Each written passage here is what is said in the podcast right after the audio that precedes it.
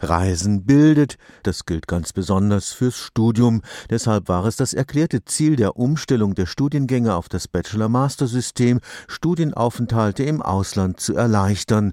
Das ist gründlich in die Hose gegangen. Der Prozentsatz der Studierenden, die ein oder zwei Semester ihres Studiums im Ausland absolvieren, hat sich im Vergleich zu den alten Diplomstudiengängen halbiert. Wer sich trotzdem auf ein Auslandsstudium einlässt, muss möglichst früh mit der Planung beginnen. Die ersten Vorlesungen der fremden Sprache waren dann doch ein bisschen schwieriger. Die Vorlesungen gingen drei Stunden am Stück und da ist natürlich die Konzentrationsschwelle auch relativ schnell überschritten. Das heißt, ich konnte auch vor allem am Anfang nicht lange zuhören und alles verstehen. Saskia Walter studiert Wirtschaftsingenieurwesen am Karlsruher Institut für Technologie. Im letzten Jahr hat sie ein Studiensemester in Boston absolviert. Die Sprachprobleme waren schnell überwunden. Von der Vorstellung aber, ihr deutsches Bachelorstudium bruchlos in den USA durchziehen zu können, können, musste sie sich verabschieden.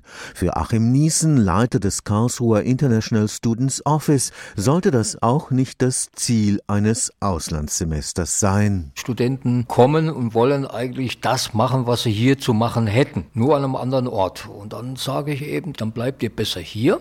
Ihr müsst an einer Universität im Ausland auch mal sehen, was dort gemacht wird und was dort interessant ist. Die Angst, durch den Auslandsaufenthalt ein Semester zu verlieren, hindert hindert viele Studierende daran, den Blick über den nationalen Tellerrand zu wagen. Wer es dennoch riskiert, muss möglichst schon im ersten Semester mit der Planung beginnen. Das International Students Office hilft dabei. Wir bieten regelmäßige Gruppenberatungen, so als Erstberatung, wo wir informieren über alle Möglichkeiten, die zur Verfügung stehen. Unter anderem auch Fördermöglichkeiten, denn manchmal ist im Ausland etwas teurer zu studieren als zu Hause. Und dann können Einzelberatungen vereinbart werden. Man darf sich von den Planungsschwierigkeiten nicht entmutigen lassen.